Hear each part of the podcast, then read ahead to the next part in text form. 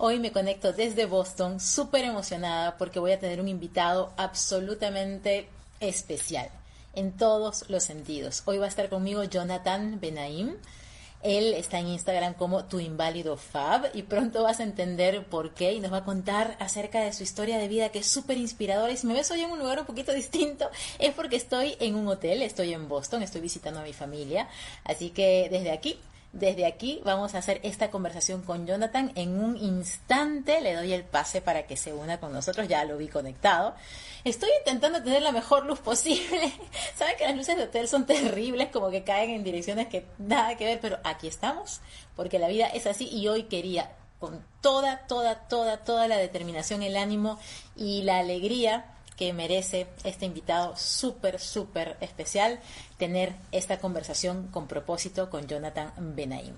Mientras tanto, y en un instante ya le doy la bienvenida a Johnny, relaja los hombros, ponte bien derecho, siente una respiración bien profunda y trata de colocarte presente en este instante. Intenta y haz todo lo posible por estar realmente aquí, por estar en este momento, por estar de verdad Hoy vamos a hablar acerca de inspiración, acerca de propósito de vida y también va a haber mucho humor en esta conversación. Ahí está Johnny. Hello. ¿Cómo estás, Caterina? Muy bien, llegó el día. ¿Cómo estás, Johnny, querido? Muy, muy bien, contento, emocionado, con mucha expectativa de tener esta conversación contigo. No sabes cuánto la he esperado eh, preparado no me gusta decir, pero internamente sí lo he pensado mucho. Estoy muy, muy contento de, de lo que se va a desenvolver hoy en este live. Mil gracias por la invitación. Más que contenta de tenerte aquí, Jonathan. ¿Cómo te gusta que te digan, Jonathan o Johnny? Johnny, toda la vida Johnny. Cuando me llaman Jonathan me suena como a regaño, o sea, es, es así. Buenísimo, Johnny. Vamos a empezar contando cómo nos conocimos. Y creo que ahí tú no sabes la parte de la historia, porque yo fui la que te conoció a ti y después te dije, hey, me encantaría que estés en este live. Resulta que yo entré a un curso hermoso llamado Más Paz Mental, guiado, dirigido por Stephanie Essenfeld, que es una bella, que espero tenerla pronto por aquí también. Y de pronto en estas sesiones de Zoom que teníamos, que éramos más de 200 personas, siempre había un chico que preguntaba cosas que todas nos quedábamos como, qué pregunta tan buena, qué bien planteado todo, de qué manera ve la vida y cómo le da vuelta a lo que nos están enseñando. Y ese chico era Johnny. Y cómo es importante que entre 200 personas tú llamaste tanto la atención con el tipo de preguntas, con la manera en la que te desenvolvías y dije, bueno, bueno conocerlo, bueno saber que existe este chico, sigamos con nuestra vida. Y luego entro al Patreon de Michelle Poller de Hello Fears, entro a esta comunidad pues eh, exclusiva, que, que no todo el mundo está ahí, y veo que Johnny también está en este Patreon, en este Telegram del grupo de Michelle Poller. Dije, no, ya es una señal de que tengo que conocer más de la vida de esta persona maravillosa. Y así te conocí, Johnny. Y así fue como decidí que estés hoy aquí acompañándonos. Cuéntame, por favor, ¿quién eres? Bueno, primero decirte que, que, yo no creo en las casualidades, creo en las diosalidades, y que qué bonito que los dos eh, eh, coincidimos en, caminos distintos, pero muy bonitos ambos. Eh, de antemano decirles que yo soy una persona muy creyente en Dios. Si hay alguien en este live, en este encuentro, que, que no crea o que prefiere llamarlo cosmos, universo, polvo de estrellas, está bien, pero van a ver que a lo largo de la conversa a mí se me pueden escapar muchas veces el nombre de Dios, porque yo siento partiendo de ahí que un pedacito de Él vive en mí y es lo que me mantiene vivo y así como estoy hoy en día. Entonces, puede que lo oigas que lo nombro muchísimo. Eh, ¿Quién soy? Soy un chico venezolano, eh, residenciado en Panamá de 27 años, que tiene una discapacidad ocasionada por eh, una negligencia médica de nacimiento y que, que no tenía mucha expectativa de vida, ¿no? Eh, le daban 48 horas y esas 48 horas, cuento corto, se han convertido en 27 años, como te decía, y los que faltan, con favor de Dios. Digamos que esa es mi, mi, mi introducción corta o mi, mi pequeña biografía clásica, pero a mí también me gusta decir que yo soy mucho más que eso. Y o sea, soy, al igual que tú, y creo que muchos de los que nos están viendo, una persona que tiene sueños, que tiene aspiraciones, que tiene ganas y que tiene garra y que tiene pasión y que tiene ganas de estar aquí. Eso es lo que yo siento que soy. Johnny, ¿y qué pensaron tus papis cuando les dijeron su hijo va a vivir 48 horas, prepárense porque se va? ¿Qué, qué, cuál fue la reacción de tus papás a eso? ¿Fue una resignación o fue un vamos a luchar? ¿Qué te han contado ellos de eso? Mira, te cuento un poquito más. Eh, mis padres hasta compraron el hueco en el cementerio porque, porque lo daban por, por hecho, porque eh, fue una infección ocasionada por, eh, por una mala praxis médica en, en el cerebro que no daban, o sea, no daban más, o sea, él se va a morir. Y después de las 48 horas le dieron, él va a quedar con muerte cerebral. Y, y, y mis padres, creo yo que, no, no, me lo han dicho tan abiertamente, pero yo creo que ellos como que no querían encariñarse mucho porque pensaban que en cualquier momento me podía yo ir. Y yo entiendo perfectamente, yo creo que yo actuaría en cierto modo igual para protegerme. Cuando pasaron unos años y se dieron cuenta que el niñito seguía allí, eh, pensaron que yo no tenía ningún tipo de razonamiento cognitivo y un día, eh, por, por, cosas de Dios, eh, dije mi primera palabra en la cocina, que fue café.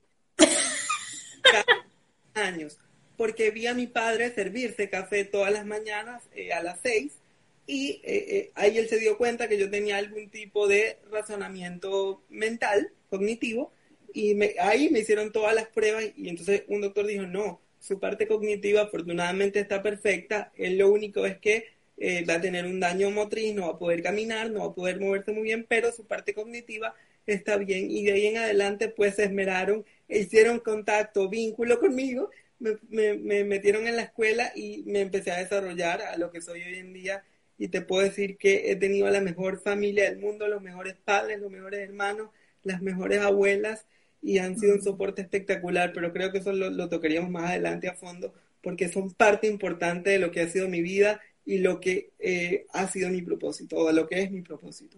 Qué importante es tener una familia que te sostenga, no solo literalmente como, como, es en tu caso, ya nos vas a contar de cómo, cómo es tu día a día, sino que también confíe en que vas a salir adelante. O sea, apenas tus papis se dieron cuenta que sí había un razonamiento, que sí había claridad mental 100%, dijeron ya, o sea, ahora sí vamos con todo para que Johnny desarrolle todo lo que pueda y haga una vida realizando sus sueños, ¿no? Y me, me, emociono porque no me imagino cómo habrá sido esa transición de tus papis de pensar, bueno, no me encariño mucho con mi hijo porque quién sabe, a sí, puede entendernos, puede pensar, se puede comunicar, vamos a darle todo lo que podamos. O sea, desde el primer momento en que ellos eh, lo, lo, internalizaron, lo entendieron, fue de una para la escuela y de una este, con todo lo que da.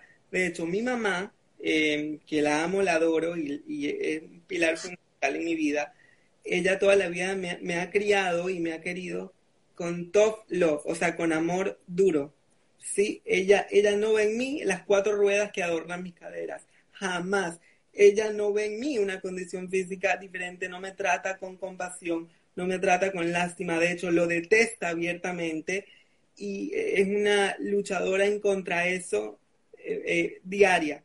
Entonces yo creo que eso me ha hecho ser como soy, me ha hecho relacionarme con la gente como me relaciono, gracias a ella. Y mi padre, que ha sido un compañero eh, incondicional y que ha estado allí como soporte emocional, físico, absolutamente todo. Y mis hermanos, que yo no estaría hoy aquí donde estoy, Kate, si no fuera por mi hermano, que solamente nos llevamos un año de edad, yo tengo 27, él 28, y él ha sido mi compinche, mi compinche no, no sé si si entiendes la palabra muy venezolana, pero ha sido como mi, mi bro. Sí, exacto, somos uña y mugre y, y yo emigré a Panamá solo con él inicialmente por dos años y después llegó mi madre y, y mi hermana y nos fuimos llegando poco a poco e, y ha sido, o sea, impresionante porque nos hemos compenetrado de una manera, yo siempre le digo, Roberto, él se llama Roberto, yo tengo cerebro, pero tú eres mis manos y mis pies.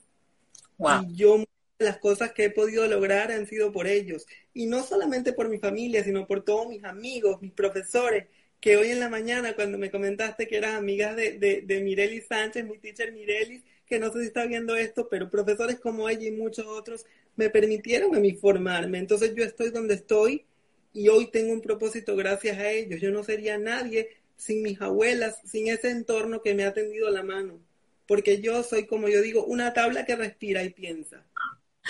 Ay, Johnny, imagínate, o sea, que tú te autodenomines así, que qué tal aceptación y qué tal humor? Es una combinación que yo veo muy presente en ti, aceptación y humor.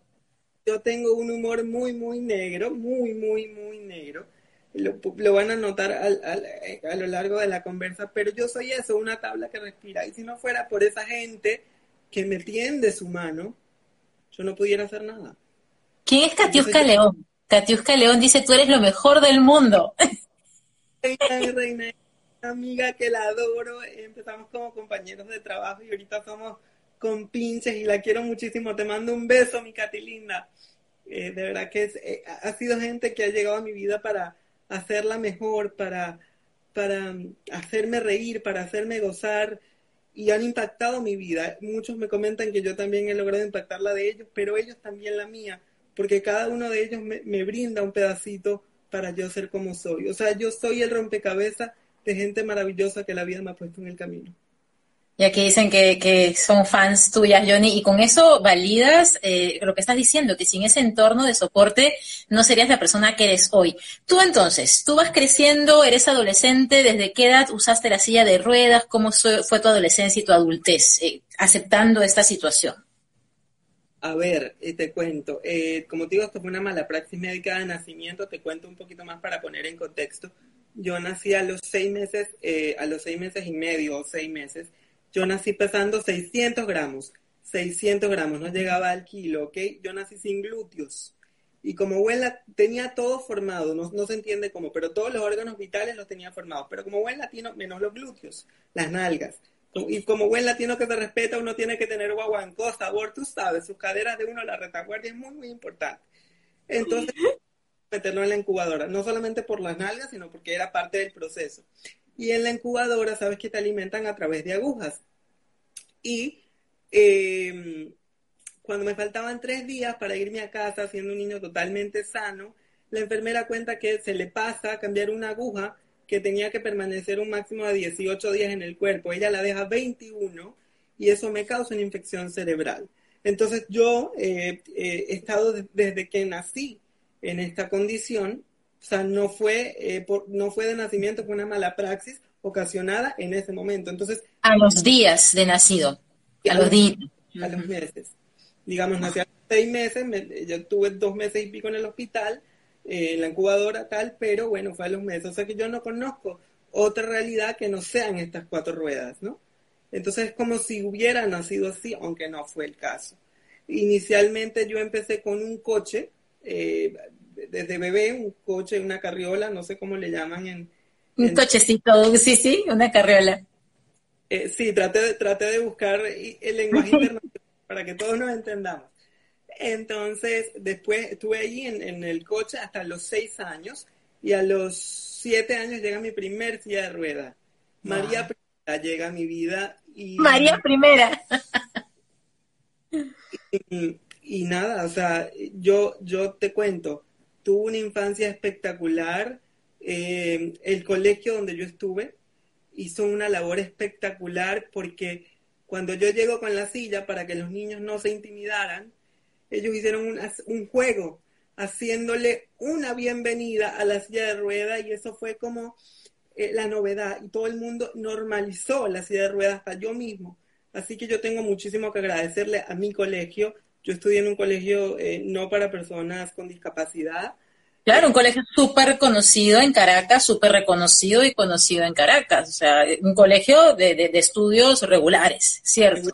Un nivel académico fuerte una exigencia académica fuerte. Eh, entonces, bueno, ellos em, eh, estudié allí por, por petición de ellos, porque mis padres me querían colocar en un colegio eh, para personas con discapacidad. Ellos dijeron, por favor, no queremos hacer un, programa de, de, inclusión con Jonathan. Y yo fui el conejillo de indias del colegio, pero el experimento fue espectacular y yo no me arrepiento absolutamente nada porque también yo creo que el no desenvolverme únicamente con personas con discapacidad me hizo eh, ser como soy y aceptarme como me acepto. Ahora te cuento, ese camino no fue tan maravilloso y no ha sido tan blanco, ha tenido sus hoyos negros. ¿Por qué? Porque todo, digamos que se desenvolvió bien eh, a lo largo de mi vida. Yo en el camino tuve varias operaciones. Mm. fue muy, muy, muy, muy cerca de caminar en un momento. te, hago un cuento corto. Múltiples operaciones salieron mal. Múltiples. O sea, yo he tenido muchas negligencias médicas a lo largo de mi vida. O sea, sí había la posibilidad teórica, por lo menos, o no tan teórica, me dices que estuviste a punto de volver a caminar. Teórica, práctica y realista. Te pongo un ejemplo. Yo estuve a punto de agarrar una andadera, eh, y, pero tenía las caderas como el pato Donald, literalmente salidita, salidita. Y entonces dijeron, bueno, para que él empiece a caminar derecho, vamos a, a operarlo y que empiece a caminar. Bueno, fue, fue a Venezuela, a Caracas, un doctor de Boston, él vio 400 casos. De los 400 casos, cogió tres. Los tres que él veía con mayor potencialidad de caminar. Dos de las operaciones fueron un éxito y una eh, salió mal. Eh, por una negligencia médica de parte de él también. Ya te podrás imaginar cuál fue la que salió mal. Y así con una segunda y una tercera, igualito. Entonces yo he entendido que mi destino es la silla. Eh, muchos dicen que puede ser el consuelo de los idiotas, pero, y perdón la grosería, pero es que es coloquial de decirlo, pero a mí eso me, da fuerza y me ha permitido quererme, abrazarme y aceptar mi guaguancó con todo y mi escoliosis. o sea que realmente por un momento de tu vida había esa lucha, esa búsqueda de si queremos que las cosas salgan como planteamos y lo, lo tratamos de hacer a la medida posible. ¿Qué día dijiste, esto es. Permanentemente, permanentemente hubo esa, esa lucha y ese deseo. O sea, yo pedía en cumpleaños, en Semana Santa, en Hanukkah, porque soy hebreo, en Navidad, aunque no creía, pues también. Mira, yo me enteré, espero que ningún niño esté viendo esto, pero yo me enteré que Santa no existía porque yo le pedí a Santa unas piernas que funcionaran, porque yo quería caminar. Entonces, todo, mi, deseo más férreo durante muchos años fue caminar, de verdad, o sea, yo lo anhelaba y lo anhelo, pero antes era mi, mi deseo, era mi, mi, yo estaba embelesado por caminar. Y, y, un día a mis 14 años, llegando a la adolescencia, a la revoltura de las hormonas, viendo a todos mis compañeritos con sus primeras novias, ¿sabes? Todo ese, ese proceso, eh, saliendo yo de una, de una cirugía que salió mal, la tercera que salió mal, una infección súper fuerte, tal, yo dije, ¿sabes qué? Hasta aquí. Hasta aquí yo entré en, una, en un hueco de, de, de, de rabia, te soy muy, muy, muy honesto, eh, donde dije, no, no quiero más. O sea, no quiero más, esta es mi realidad, esta es mi vida, eh, tengo que seguir para adelante con mis cuatro ruedas y, y para adelante. Bueno, dejé un año de hacer ejercicio de fisioterapia ese año me, me, me, cambió por completo porque me originó una escoliosis que mi, que mi espalda son dos S juntas. O sea, es horrible. Yo siempre he dicho que yo muero por ver el día de mi funeral cómo cargan mi ataúd porque mi ataúd va a ser en forma de S, de lo torcido que yo.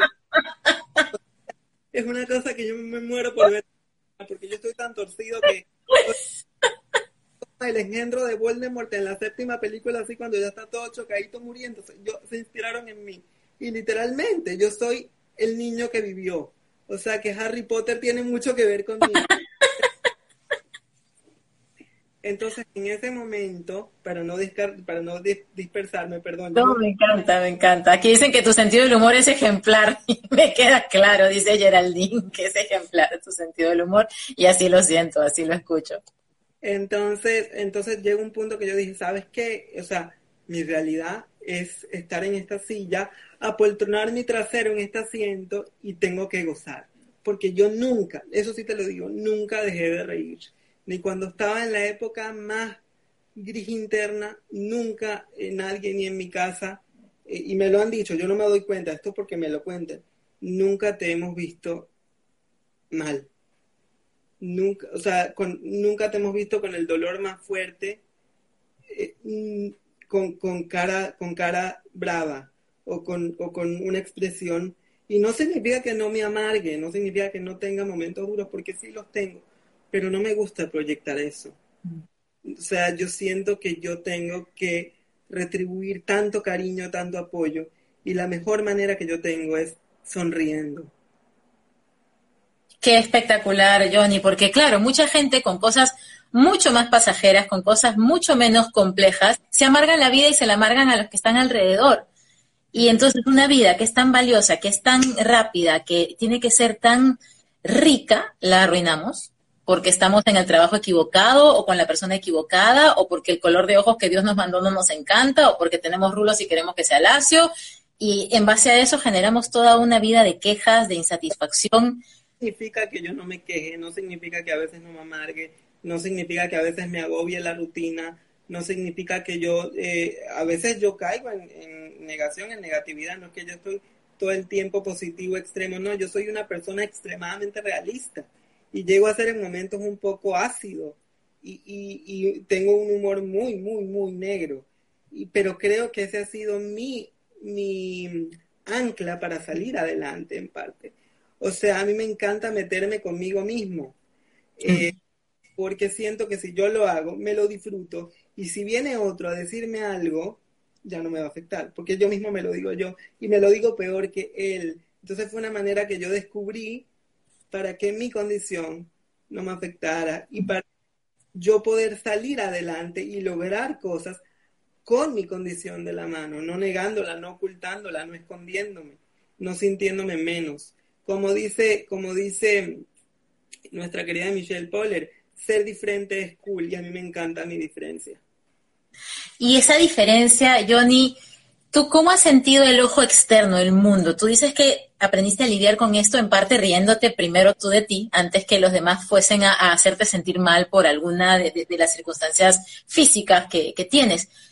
¿Cómo te ve el mundo? ¿O cómo te veía y cómo te ve ahora? Yo, yo vi un meme que pusiste en, tu Instagram que tiene que ver con eso, como que, y él entiende, él habla, él, y tú, o sea, como que obvio que sí. Cuéntanos un poquito de eso. Sí, o sea, mucha gente me ve como o me veía como el bicho raro con morado con lunares amarillos y es normal.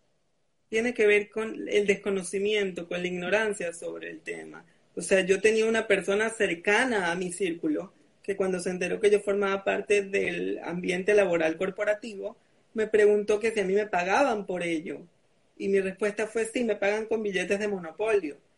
Em, y en tiene que ver así, o sea, yo siempre eh, trato de tener esa salida jocosa porque creo que es una manera de normalizar y que, que la gente entienda eh, cómo es vivir con discapacidad. Me han preguntado eh, que si yo voy al baño, o sea, y sé que tiene que ver con, y yo, digo, no, yo hago osmosis, yo me teletransporto y no con mi necesidad.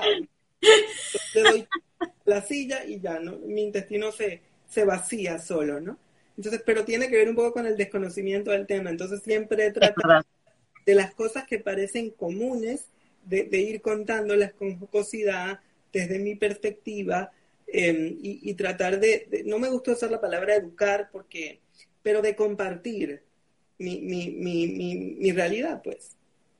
Y me va a encantar si las personas tienen preguntas durante esta conversación o inclusive quienes vean esta conversación grabada, que también nos dejen sus preguntas y yo me voy a encargar que, lleguen hacia ti, Johnny, porque me parece tan valioso esto que tú bien has denominado, que no es educar, sino que es compartir cómo es el mundo visto desde tu silla, desde tu entorno, desde tu forma de, vivir físicamente, para que las personas entiendan, porque obviamente ahorita solo podemos ver tu, rostro. Ahorita te digo discapacidad, ¿dónde, mijo? En la sí, además se nota que, tienes una capacidad de comunicar increíble. Entonces, cuéntale un poquito a las personas que están viéndonos qué puedes y qué no puedes hacer dentro de lo que tú consideras que quieras compartir para que entiendan un poco el contexto de lo que viene ahorita, que es tu vida laboral, que es tu propósito de vida, que es lo que tú estudiaste.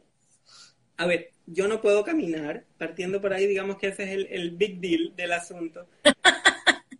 no puedo caminar. Es, es, muy raro, pero tengo sensibilidad en todo mi cuerpo. Ah. Que no es común, pero Dios me premió. O sea, no, es común para el diagnóstico. Y tengo sensibilidad en todo mi cuerpo. Muevo únicamente, la muevo, muevo únicamente al 100% la mano izquierda. La mano derecha eh, me cuesta un poco más, mm, bastante más. O sea, que yo tengo como de las piernas para abajo las muevo muy poco. Yo antes la movía más a causa de la escoliosis y de no hacer tanta fisioterapia me he ido, no, es que me he ido empeorando porque no es algo degenerativo, pero digamos que he perdido el patrón de marcha, por decirlo de una manera. Entonces, pero resumiendo, yo no camino y la mano derecha se me dificulta moverlo. Todo lo hago al 100% con mi mano izquierda y eh, me apoyo un poquito con la mano derecha, que yo, la gente que me conoce y Katy que está conectada lo puede decir, mi mano derecha es como, es como una pinza. Ella tiene como vida propia. O sea, tú le acercas algo, tú le acercas algo y ella lo va a agarrar, pero es como que no controlo. Ella es una pinza que me presta apoyo para determinadas cosas. Entonces soy yo con mi mano izquierda, mi cerebro y mi pinza. O sea, es como que un apoyo para otras cosas, pero la, la izquierda es la que principalmente toma el control de lo que tengas que hacer. De hecho, por la letita feliz, que se llama derecha. Exacto. Y en el caso de la computadora o el celular, es solamente con la movilización de tu mano izquierda. Peor aún, con un dedo. O sea, yo tipeo todo. Eso recordaba, con un solo dedo, ¿cierto? Tú tipeas con un solo dedo. Sí, que, que no lo quiero, no lo quiero apuntar a la cámara porque sería una grosería. Pero con ese dedo y a veces me apoyo con el índice, pero es ese. Y eh, y el celular es todo a la altura de mi tórax con el dedo gordo, todo, todo. Todo. Y por ejemplo, cuando quieres ir de, tu silla a la cama, de la cama a tu silla, ¿lo haces cómo? Lamentablemente, al, al um, yo no sé si ha sido por flojera mía o porque de verdad no puedo, porque la verdad yo soy un poco miedoso, un poco miedoso bastante, entonces me cargan literalmente eh, yo soy como la novia de todo el mundo, porque me cargan como la novia en la noche de bodas, la primera noche. Esa es la forma en la que me cargan a mí. Entonces digo, yo soy como tu novia en la primera noche, pero sin el regalito. Tú solo. Entonces yo digo, yo soy la novia de todo el mundo. Y así es, cargan para pasarme de la cama a la silla, de la silla a la cama, de la cama al baño, así. Increíble, y por eso quería que diéramos este contexto, porque como tú bien dices, tú, si te ven de aquí para aquí y, con el desenvolvimiento que tienes, nadie entendería que el invitado que yo anuncié eres tú, porque lo has sabido llevar de una manera tan espectacular que, se nota cuando se tiene que notar y para el mensaje que tú quieres dar. Entonces, damos, ajá, cuéntame, Johnny. De, hecho, cuando hablo por teléfono, eh, muchas veces en mi trabajo anterior, que era más de hablar por teléfono, yo era jefe de cobros en el trabajo donde estaba anteriormente qué fuerte poner una persona inválida, como me gusta llamarlo. Sé que el término correcto es persona con discapacidad, pero a mí me gusta llamarme inválido porque, no sé, me parece que tiene más sabor y es una manera de, normalizarlo. La otra forma yo sé que es la correcta, pero me parece... La políticamente correcta. Me parece más temática. Igual cuando pones el aeropuerto, persona con movilidad reducida. ¿Reducida de qué? Si de vaina me puedo mover. Inválido y punto, chico. Ah, pero eso es muy mío. Yo sé que la comunidad de personas con discapacidad me puede, me puede querer que no utilizar la palabra, pero yo me siento fabuloso y es algo muy mío, aunque sé que no es la palabra correcta, me gusta aclararlo. Pero cuando yo hablaba por teléfono eh, y era jefe de cobros, yo cobraba em, y además, eh, todo súper normal. Entonces llegaba la gente a poner su lío porque cómo le iban a estar cobrando y yo tenía mi, mi esquinita eh, en, en el lugar abierto entonces decían, vayan a hablar con Jonathan. Y cuando la persona se daba cuenta que los atendía un, tipo en forma de S, que, cuando le decía mucho gusto era con una mano más torcida que, los tipos como que se enternecían y pagaban, pero rapidísimo. Era, era, era una técnica espectacular porque era conmoverte y hubo, un momento, y ya con esto cierro el tema, pero es que son anécdotas divertidas. mira cómo estoy. Hubo un momento que hubo, eh, era una promotora, hubo un momento que uno de los clientes me dijo, eh, por tú me entregas mi casa porque yo ya pagué y todavía no se le podía entregar porque faltaba una parte del pago. Entonces él me puso una navaja enfrente y me dijo, me la entregas. Y yo agarré la navaja y le dije, tú tranquilo, que peor no me va a dejar, ¿verdad? Peor no me va a dejar, vamos a conversar, vamos a llegar a un acuerdo, cálmese. Entonces, bueno, al final el Señor tuvo su casa. Pero yo siempre he sabido jugar con eso y le he sabido sacar provecho. Dios me ha protegido también de que no me chuzaran ahí con la navaja. Pero lo que te pongo el ejemplo porque siempre he sabido reírme con mi condición. Siempre la has usado a tu favor, siempre te ha funcionado por esa aceptación y por ese humor a tu favor. Y una pregunta importante, Johnny, tú hiciste un colegio pues de, de exigencias más que normales, inclusive de altas exigencias. ¿Qué pensabas ser de grande? ¿Qué querías hacer? ¿Qué carrera querías seguir? ¿Qué hiciste? A ver, te voy a ser muy honesto. De, chiquito hasta mis 14 años dije, quiero ser diseñador de modas. Wow. A la par de estudiar actuación. O sea, yo me quería ir por lo difícil. Diseñador de modas, ¿cómo? Si ¿Con qué mano vas a coser? Te vas a apoyar la vida entera.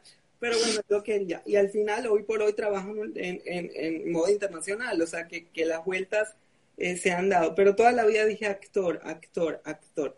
Porque para mí, yo, yo sueño con montarme en un escenario que lo hice en Venezuela. Yo estudié. Me desenvolví en teatro profesional. Eh, y, y mi sueño más grande es llegar a Univisión, Televisa, Telemundo y ganarme un Oscar. O sea, yo lo digo sin pena y es lo que, amén, que Dios me permita la oportunidad de hacerlo, amén. Esa es mi, lo que yo quiero de mi vida y poder estar en un escenario compartiendo mi historia, llegando a gente, em, conectando, conversando, porque creo que, que, bueno, creo no, eso me hace feliz. Entonces, eso era lo que yo quería y con el tema del teatro, me dije mucho tiempo, no, no, no, por, porque el teatro es cuestión de imagen, es cuestión de deporte, es cuestión de... Y mi mamá, por protegerme, tampoco quería. Eh, y yo lo entiendo. En ese momento no, pero ahora sí. Eh, y al final... En ese momento no, claro, en ese momento me imagino que la, rebeldía o las ganas de no, yo quiero hacer esto, no lo veías como protección. Y al final, pues, hice un casting a escondidas, eh, un casting bien particular, eh, quedé en el casting y de ahí empecé en la carrera de, de, teatro, primero no profesional y después me fui, me fui perfeccionando en el área y eso era lo que hacía en Venezuela, junto con locución también locución. Imagínate, y aquí justamente estaban preguntando que cómo haces para expresarte con tanta claridad, cómo haces para llevar tu mensaje con tanta, pues, con, todos los mejores atributos, ¿cómo haces? Mira, te voy a ser muy honesto. Yo creo que ya que no camino, me queda hablar, entonces tengo que... O sea, eh, muy sincero, lo que yo creo que me ayudó durante toda mi escuela todos mis exámenes fueron orales, de forma oral. Imagínate tú hablar de polinomios y raíces cuadradas de forma oral. O sea, hacer un examen de matemática oral es lo más difícil que tú le puedes pedir a una persona. Para mí el comunicarme ha sido una meta, un, método de, de conexión y de supervivencia. Entonces, creo que por ahí viene el hacerlo bien. Además que siempre, eh, yo soy una persona súper farandulera eh, me encanta la farándula, el entretenimiento, bueno, tanto así que ahí me formé. Entonces yo tengo referencias importantísimas. Claro. De lo que ha sido eso en mi vida. Entonces las veo siempre y, y nada, les aprendí y las admiro. Entonces aquí viene otra vez esta, esta frase que todo el mundo conoce, pero que muy poco aplican, que es la práctica hace al maestro. Tú desde muy temprano tuviste que valerte de tu expresión, de tu voz, para compensar algunas otras formas en las que te hubieras expresado, y por eso es que hoy, a tus 27, te expresas tan, tan, tan bien. Bueno, creo yo que es por eso, o sea, yo le achaco a eso. Hace sentido. Hace todo el sentido. Entonces, ya estabas siendo actor, estabas ejerciendo la actuación, luego te mudas a Panamá, ¿qué vino después? ¿Qué ocurrió? ¿Cómo llegas al mundo corporativo? Wow, me mudo a Panamá por, bueno, por la situación país Venezuela. Eh, eh, sufrí un asalto, un atraco en Venezuela, que me salvó la silla de ruedas, by the way, porque yo venía con mi chofer saliendo un ensayo a las 3 de la mañana, eh, y venía en una pick-up con la maleta abierta, entonces se paran dos, dos, em, dos malandros, uno adelante del carro y otro atrás, y el de atrás ve en la maleta que venía abierta por ser pick-up la silla de rueda y le dijo, déjalo ir, déjalo ir, que no camina. Y, y eso fue lo que yo creo que nos salvó. Claramente. A la persona que me asistía, que le mando un abrazo, mm. a mí, Eh, entonces yo siempre he dicho que quizás, otra vez consuelo de los idiotas, maybe, yo estoy en silla de ruedas eh, para poder seguir vivo, ¿no? Eh, Claramente. Y ahí, pues, mi mamá me dijo, pues no haces más teatro hasta las 3 de la mañana. Yo le dije, no hago más teatro, pues no tengo nada que hacer en Venezuela, me voy para Panamá eh, con mi hermano, que ya tenía aquí un año, y yo venía por una semana y ya voy para nueve años. ¡Wow! Sí, y el mundo corporativo llegó después de, eh, de eh, aquí en, Panamá no, no había tanta oportunidad de teatro, y más siendo extranjero en ese momento, y yo tenía pues que, que trabajar, porque la moneda no, no se podía convertir, este, mi hermano estaba estudiando y trabajando, yo tenía que hacer algo, yo necesitaba hacer algo, yo me estaba enloqueciendo. Y bueno, dije, yo tengo, voy a empezar primero, yo trabajaba ocho horas en mi casa eh, eh, em, eh, digitalizando álbumes. La gente me daba sus álbumes y, y, yo los digitalizaba y se los pasaba en un pendrive en digital. Entonces yo, yo tenía con mi 21 mano buena despegar la foto con mucho cuidado con un cuchillo reventándome las manos para digitalizar la foto en un escáner y luego eh, pasarla eh, en digital y hacer el álbum en digital. En 11 meses desde mi casa, 8 horas de lunes a viernes. Era un trabajo que yo me ponía y así me pagaba, pero yo estaba solo en mi casa todo el tiempo porque mi hermano trabajaba y estudiaba. Eh, y yo estaba solo en la casa todo el tiempo. Eso era, una vez hubo un, pequeño incendio en el edificio y yo estaba solo, Padre, gloria a Dios que, no pasó nada, eh, pero bueno, entonces, y de ahí se me dio la oportunidad de entrar en bienes raíces, estuve allí eh, tres años y hoy por hoy que estoy en el mundo de la moda internacional, eh, también en el mundo corporativo, que ha sido una gran oportunidad porque ambas empresas vieron en mí más allá de la silla de ruedas, vieron en mí más allá de la parte física, vieron en mí mis ganas, mi garra, mi cerebro, mi disposición, mi actitud y me han sumado muchísimo. Y hoy quiero aprovechar tu espacio para agradecerle a esas personas que me han dado la oportunidad y que han confiado en mí más allá de la silla de ruedas porque son muy especiales y los siento como familia. Y Johnny, tú cuando entraste en los procesos de selección de esas dos empresas del mundo corporativo, pasaste por un proceso de selección exigente, igual que todo el mundo. Nos cuentas un poquito de esa parte, porque hay mucha gente que solamente con el hecho de que hubiera estado en un país en el que las cosas están mal y tuviera tu condición, ni se hubiera movido, ni se hubiera eh, eh, pues planteado el emigrar, estar solamente con su hermano, el hacer algo desde la casa que físicamente te demandaba tanto como era la digitalización de las fotos, y se hubieran echado a decir yo no puedo hacer nada a mí me sangraban las yemas de los dedos. De hecho, más de una foto quedó manchada en la parte de atrás con sangre. Dios mío, yo no sé por qué estoy contando esto. Nadie lo sabrá. y el proceso corporativo, sobre todo donde estoy ahora, sí, de, selección eh, igual largo, fueron cinco entrevistas. Yo decía, pero bueno, ¿por qué tanto?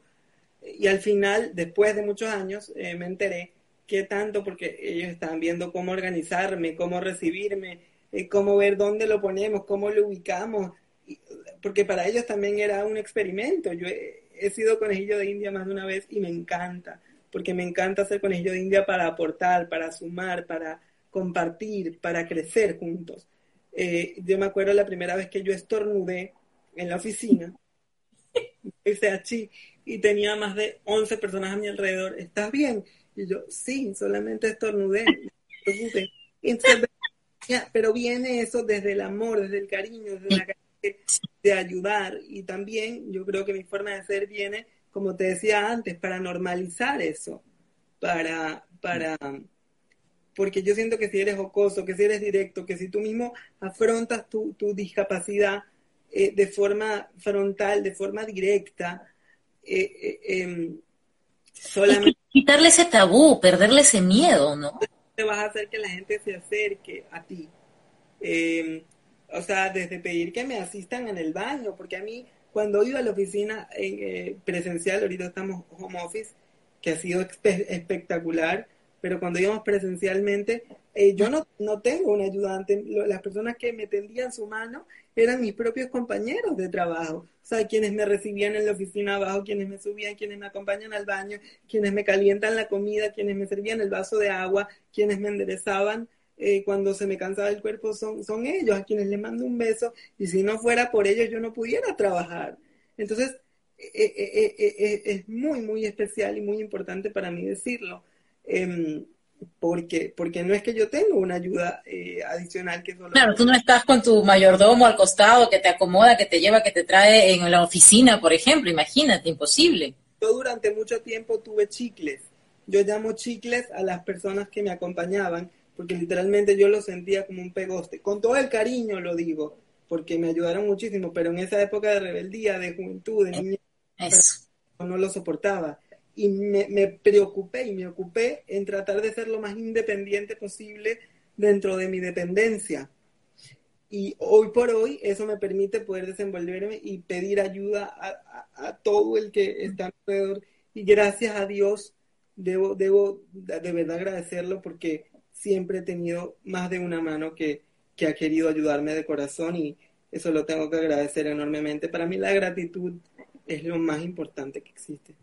Es lo más importante y es algo que yo siempre intento fomentar en esta comunidad. Agradecer cada día hasta por lo más chiquitito, hasta por la mandarina que, que tienes enfrente, porque literal tengo una mandarina enfrente, hasta por lo más grande, por lo más chiquitito, por todo, porque eso nos hace cambiar el chip y cambiar la mentalidad. Y aquí Marisela dice, y Marisela es una coach hermosa, dice, te felicito, tu fortaleza es un ejemplo para los jóvenes. Geraldine dice, sin amargura.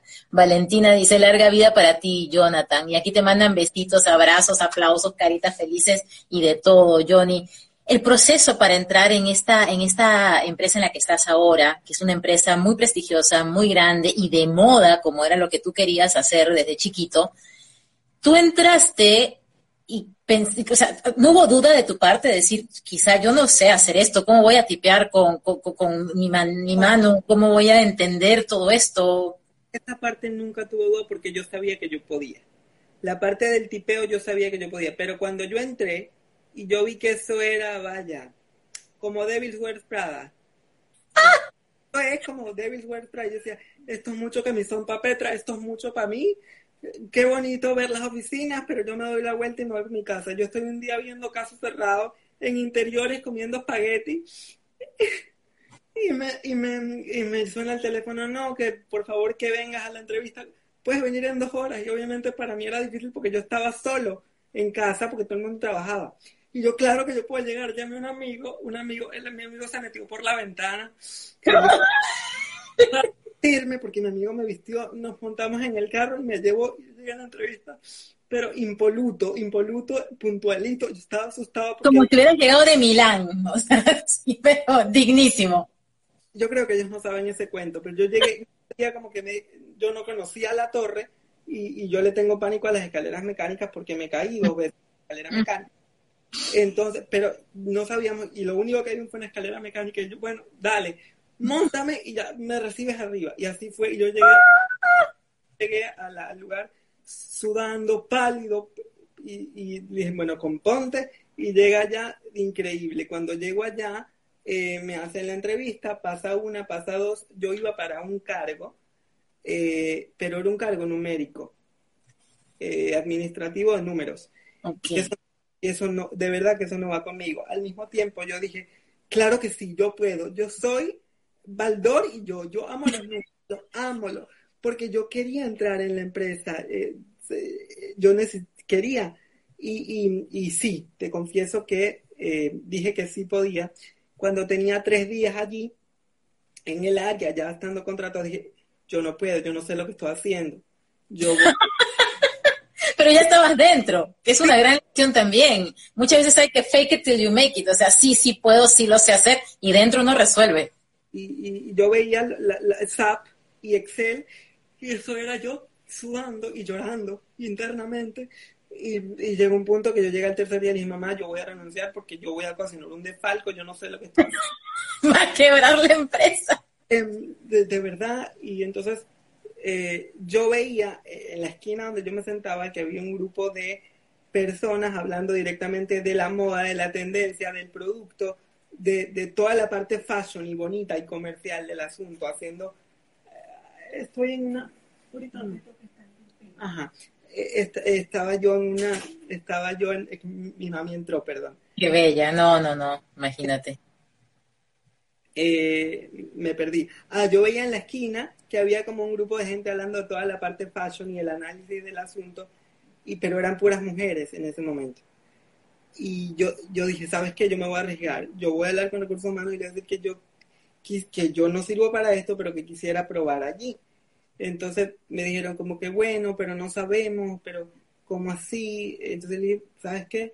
Pruébame una semana. Y si en una semana yo no te doy la talla, eh, yo me voy voluntariamente, pero por favor, dame la oportunidad. No, pero es que es un, eh, es un trabajo más como para, no sabemos si te vas a adaptar. Yo, por favor, se los pido. Queremos hacer como un experimento mutuo, hagámoslo. Y, y ese experimento de una semana ya en septiembre son cinco años. Y, y ahí vamos.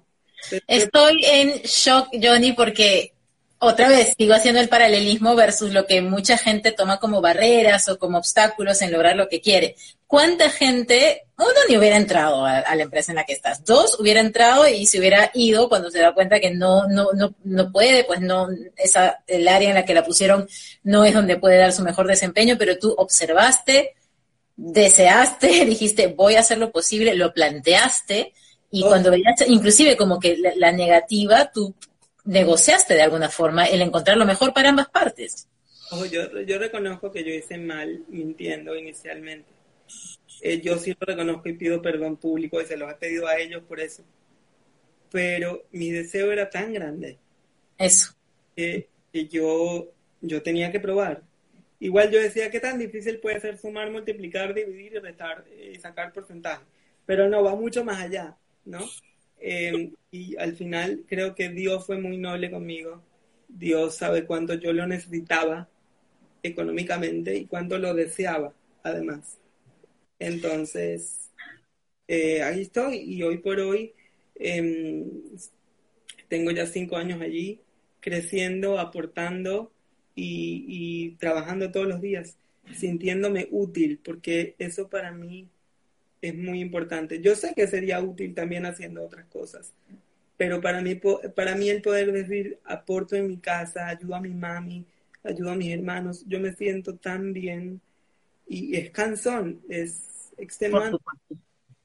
Em, porque este cuerpito está maltrecho, pero, pero, pero me gusta sentirme útil también quisiera em, hacer otras cosas, ¿no? O sea, pero me encanta esta etapa que estoy viviendo, eh, me encanta haberla vivido, me encanta haberme atrevido y tengo muchísimo que agradecerles, ¿no?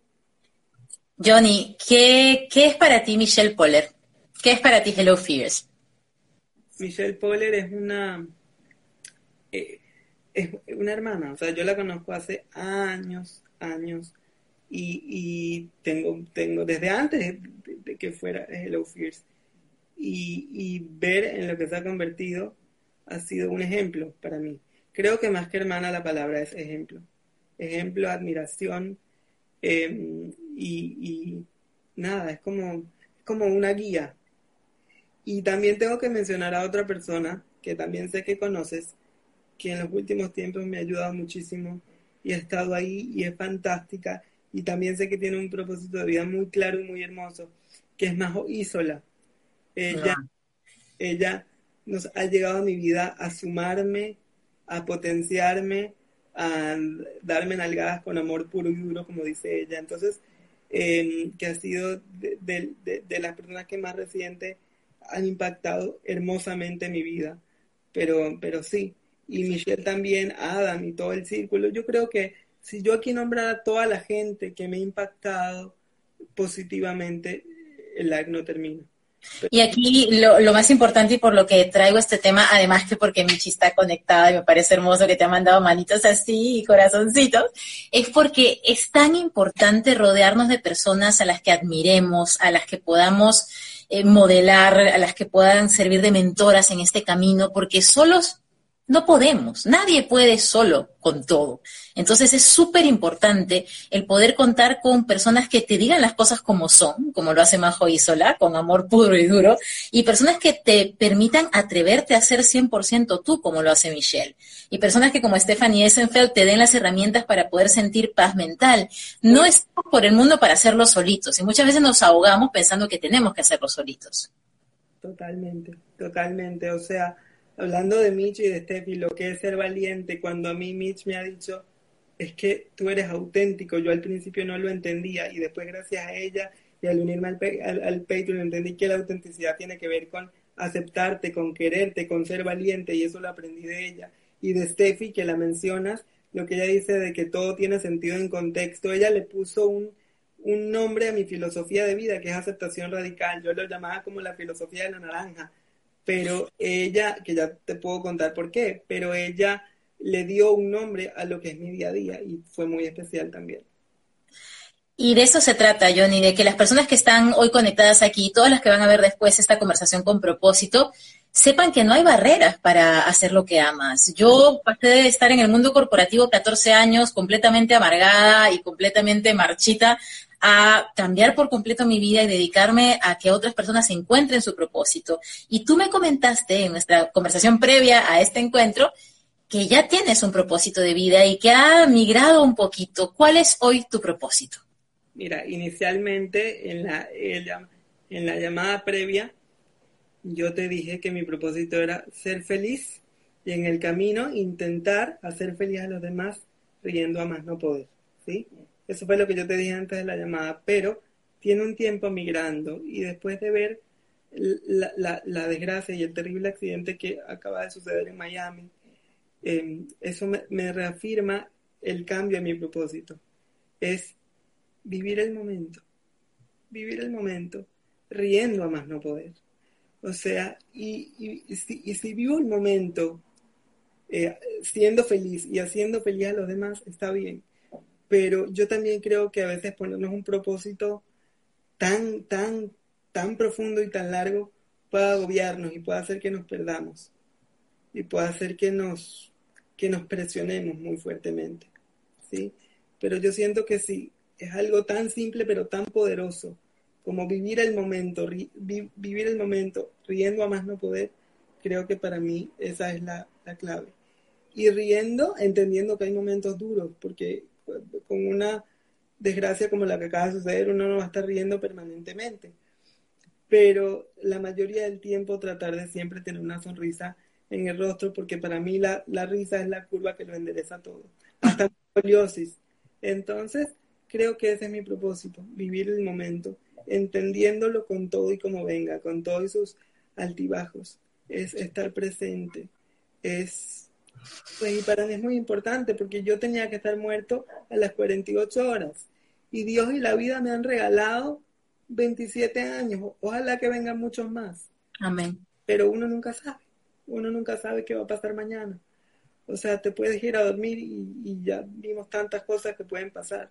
Entonces, disfrutar este life al máximo, disfrutar el sueño de mañana al máximo, disfrutar la mandarina que te vas a comer al máximo, todo, disfrutar la reunión al máximo, disfrutar el regaño eh, al máximo, por más que después eh, pute a la persona, pero disfrutarlo todo. Yo creo que ese es mi propósito. Sentirlo, vivirlo de verdad. Muchas veces vivimos como si de pasadita, ¿no? Como que no terminamos de conectar con la vida y estamos siempre pensando que el próximo momento va a ser mejor, la próxima sensación va a ser la que te va a dar felicidad. Y decía eh, Eduardo Punset, ese filósofo español, que la felicidad se encuentra en la sala de espera de la felicidad. Y muchas veces estamos ahí esperando por entrar a la felicidad cuando la felicidad está ahí con nosotros, 100%. Ojo, también te tengo que reconocer algo. Yo soy una persona que muchas veces, muchas, muchas veces tiende a ponerse excusas, aunque no parezca. Y eso puede ir en contra de, mi propósito. Entonces, eh, he aprendido en el último tiempo eh, que uno tiene que accionar. Y, hay momentos en los que digo, estoy perdido, no sé qué quiero accionar. No sé si quiero darle play, no sé si quiero darle eh, retroceder, no sé, quiero, no sé qué quiero hacer. pero hay que tener presente que, que, que debemos accionar siempre. Creo que es importante. Es importante pasar de la inspiración a la acción. Muchas veces recolectamos conocimiento y cursos y talleres y nos da esa como que esa sensación de que ya, ¿qué más? ¿Qué más? ¿Qué más? Y tú tienes un segmento en tu cuenta de Instagram semanal, ¿cierto? ¿Cómo se llama ese segmento? Que me encanta. Es semanal, la semana pasada no, no puse, pero vuelve, vuelve pronto. Lo que pasa es que tengo ahí unos detallitos, pero vuelve, vuelve pronto se llama 100% acción, 0% excusas. Y me lo digo a mí mismo, porque durante mucho tiempo y algunas semanas me he puesto excusas, porque, porque te confieso, a mí me cuestan las redes sociales. Horrible, o sea, me cuesta un montón. Por eso tener guías maestras como, mi, como Michelle, eh, como Hello Fierce, eh, es para mí una bocanada de aire y estoy eternamente agradecido porque me hace querer eh, lo que es el proceso de redes sociales, que no es lo mío, ¿ah? O sea, me encanta conversar, pero yo pensar en escribir un post y que tenga engagement que, y que el call to action a mí me cuesta horrible. Pero, a veces en tu caso yo siento que hace falta solamente ser tú, Johnny, porque cada vez que tú publicas y la gente, quiero que por favor vaya a tu cuenta después de esta conversación para que vea los videos que has hecho acerca de 100% acción, 0% excusas tu cuenta se llama arroba tu inválido fab. ¿Por qué? ¿Por qué? En los comentarios estoy viendo a una de las responsables de esa cuenta. Isabel, mi querida Jessie, te mando un beso.